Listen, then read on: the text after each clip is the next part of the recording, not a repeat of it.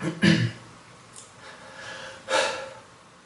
Ein weiteres Thema, das die Anleger in den letzten Wochen beschäftigt hat, das ist die Berichtssaison.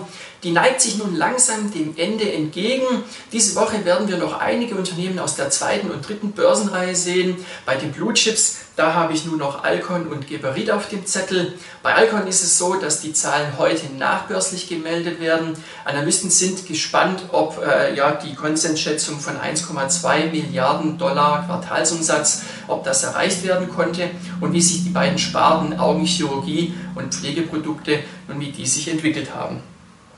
Bei der Geberit-Aktie ist es so, dass der Titel einen guten Start in den Tag hingelegt hat. Der Baukonzern, der hat Gewinnzahlen vorgelegt die waren besser, als die Analysten erwartet hatten.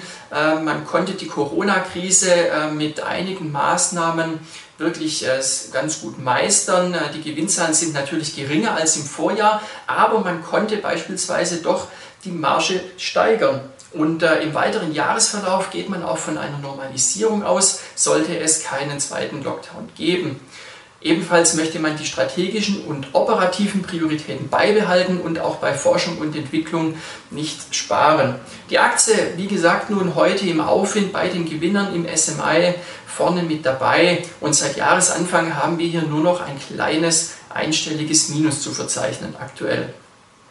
Das wäre es für den Moment vom BXWIST TV Marktupdate. Machen Sie es gut, bis zum nächsten Mal.